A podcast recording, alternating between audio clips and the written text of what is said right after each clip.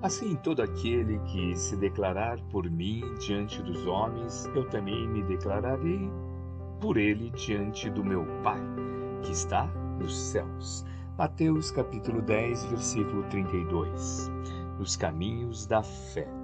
No mundo, de modo geral, habituamo-nos a julgar que os testemunhos de fé prevalecem tão só nos momentos de angústia superlativa quando o sofrimento nos transforma em alvo de atenções públicas.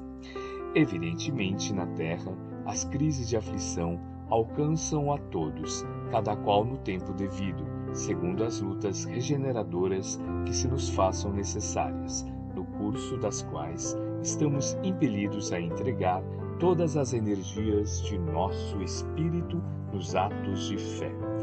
Entretanto, é preciso ponderar que somos incessantemente chamados a prestar o depoimento de confiança em Jesus, através de reduzidas parcelas de bondade e tolerância, compreensão e paciência diante das ocorrências desagradáveis do cotidiano, tais quais sejam a referência desprimorosa, o olhar de suspeição, o pedido justo recusado, o beliscão da crítica, a desintenção e o desrespeito, o desajuste orgânico, o prejuízo inesperado, a transação infeliz, o desafio da discórdia.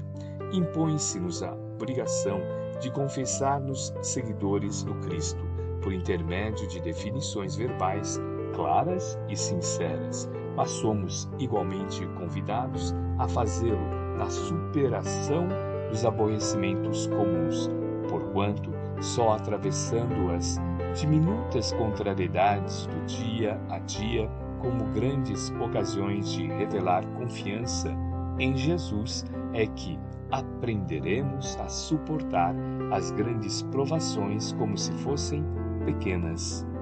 Emmanuel, psicografia de Francisco Cândido Xavier, obra Reformador, fevereiro de 1969, página 27.